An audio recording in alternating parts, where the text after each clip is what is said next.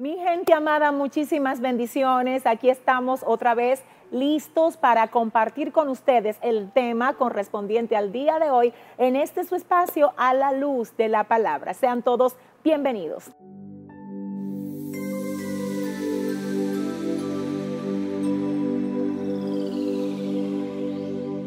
En el día de hoy vamos a estar desarrollando el tema cinco características del espíritu de Jezabel.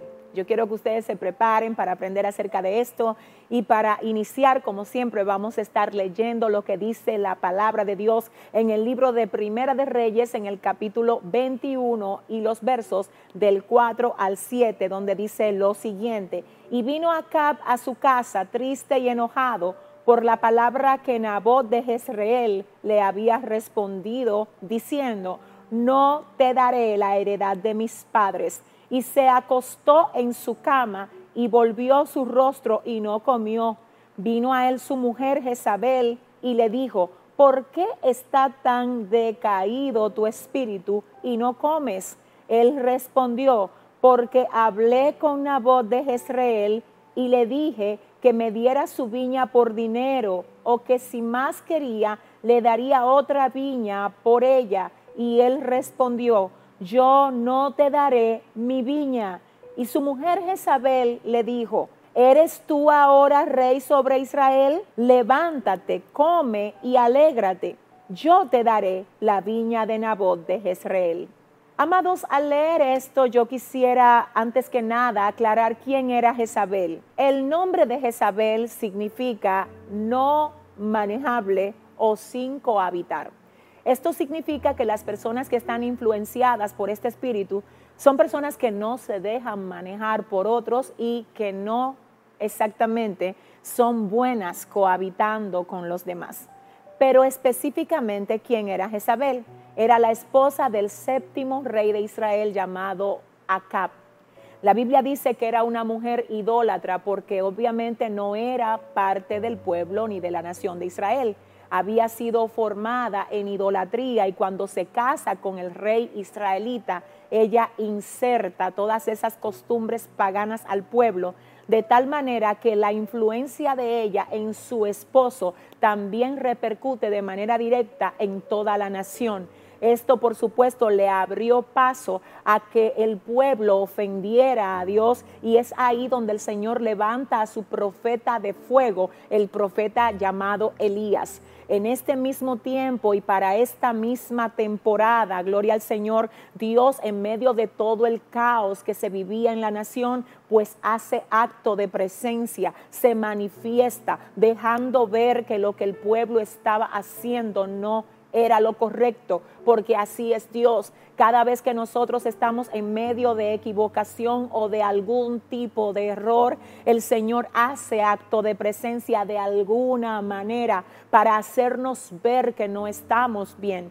Y quiero decirte que en esa ocasión particularmente Dios lo hizo a través de su profeta que dice la palabra que se levanta y viene a traer un mensaje fuerte acerca de Jezabel, acerca de Acab y acerca de toda la nación de Israel, que tenía que entender que no podía estar claudicando en dos pensamientos. Y las palabras precisas que el profeta Elías le dice al pueblo es, señores, ustedes no pueden seguir claudicando en dos pensamientos. Si ustedes van a servir a Acab, pues sírvanle a Acab, pero si van a servir a Dios, dejen la idolatría y arrepiéntanse. Ahora la idolatría venía gestada desde la cabeza. Así es que el Señor trabajó con esa cabeza y yo quiero que ustedes en algún momento puedan conocer la historia si todavía no la conocen, pero hoy yo quiero hablar específicamente de esta mujer, de esta mujer que se dejó usar por Satanás para influenciar a su marido y para que su marido de algún modo hiciera un mal gobierno en la oportunidad que el Señor le dio para ser rey y que ciertamente él pudo aprovechar bien, pero no lo hizo porque tenía como esposa a la llamada Jezabel. ¿Cuáles son las características de este espíritu? ¿Cuál fue la manifestación que tuvo esta mujer? ¿Y por qué hoy decimos que hay personas que pueden que estén bajo la influencia de ese espíritu llamado Jezabel? Lo primero es que, señores, a diferencia de lo que muchos han escuchado, sobre que Jezabel tiene que ver con pintarse o con maquillarse. Yo tengo que decirles, mis amados, que eso no es necesariamente lo que implica la manifestación del espíritu de Jezabel. Recordemos que en la Biblia hay modelos, hay modelos bíblicos donde, por ejemplo, se nos dice que la reina Esther, antes de ir a presentarse delante del rey, duró un año preparándose con ungüentos y preparándose con tratamientos para poder estar lista en el momento de presentarse al rey.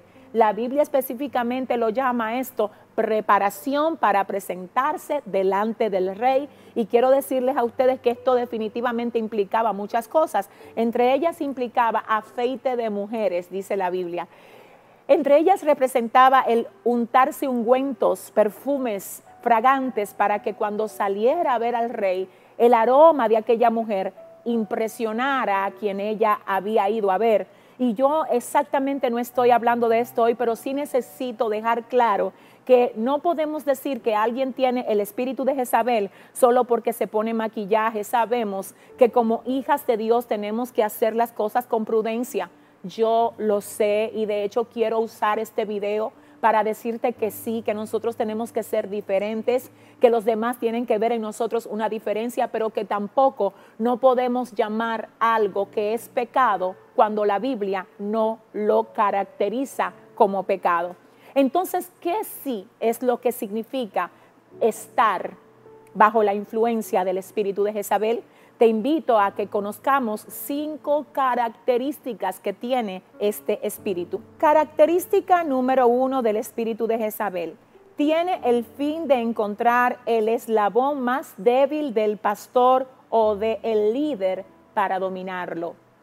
Es un espíritu que analiza y estudia la personalidad del pastor o del líder determinado para identificar la debilidad y en esa debilidad tratar de entrar a dominar.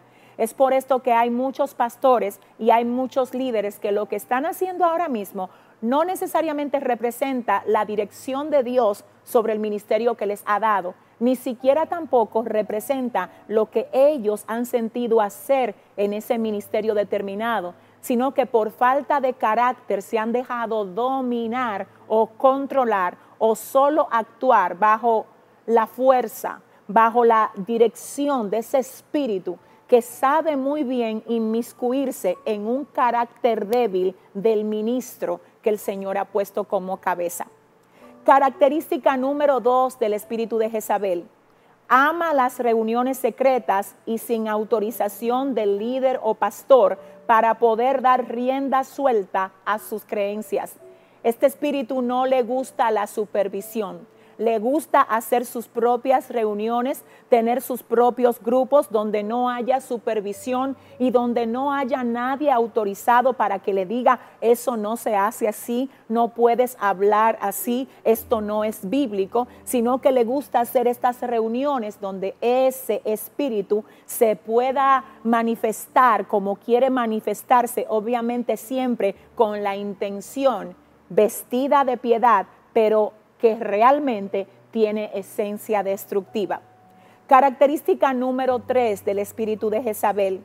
Le gusta que las cosas sean como quiere y si no se hacen las cosas como quiere, se enoja, diciendo que no le toman en cuenta. Este espíritu no es bueno aceptando ideas distintas a la idea que tiene ya que para la persona que posee este espíritu, las mejores ideas siempre son las que él o ella propone. Haciendo un paréntesis, tengo que aclarar que es necesario que se entienda que no solo las mujeres pueden tener el espíritu de Jezabel, sino que este espíritu se caracteriza por ser idólatra, manipulador, controlador, por imponer creencias diferentes a la que enseña el líder o pastor y ciertamente no solo opera en mujeres, sino que opera en cualquier cuerpo que le haya dado cabida. Característica número cuatro del espíritu de Jezabel. Alega tener revelaciones especiales de parte de Dios que no siempre son sustentables con la palabra de Dios.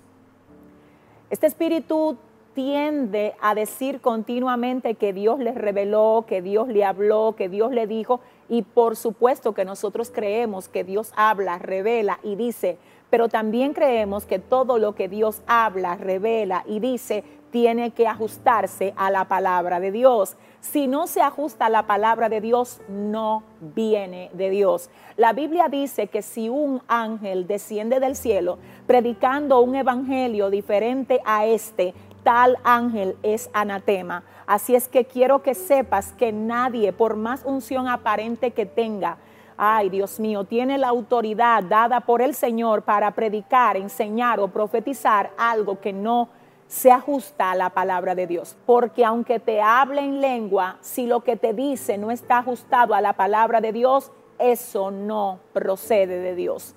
Finalmente, característica número 5 del espíritu de Jezabel, rechaza la autoridad porque alude a dejarse guiar e instruir solamente por Dios. Hay personas que definitivamente están tan perdidos que dicen que Dios les enseña a ellos directamente, dejando saber con esto que ellos no están abiertos a la enseñanza del pastor, a la enseñanza del maestro, porque según ellos, según su mentalidad, la instrucción que ellos necesitan la reciben directamente de Dios. Hermanos, eso no procede de Dios. Eso es rebelión y eso es manifestación del espíritu de Jezabel que tiene que ser identificada para ser atacada con las armas espirituales. ¿Sabes por qué? Porque no es verdad que lo que Dios dice, Él mismo lo va a contradecir. Y la Biblia menciona el ministerio pastoral y el ministerio del maestro como ministerios útiles para la edificación del cuerpo. Por tanto, el Señor ha delegado en hombres y en mujeres de Él, asignados para diferentes épocas, diferentes generaciones, el instruir y el guiar a su iglesia. De hecho, para cerrar, quiero recordarte que en el libro de Juan, ya cuando Jesús se estaba despidiendo de sus discípulos, le pregunta a Pedro, Pedro, ¿me amas?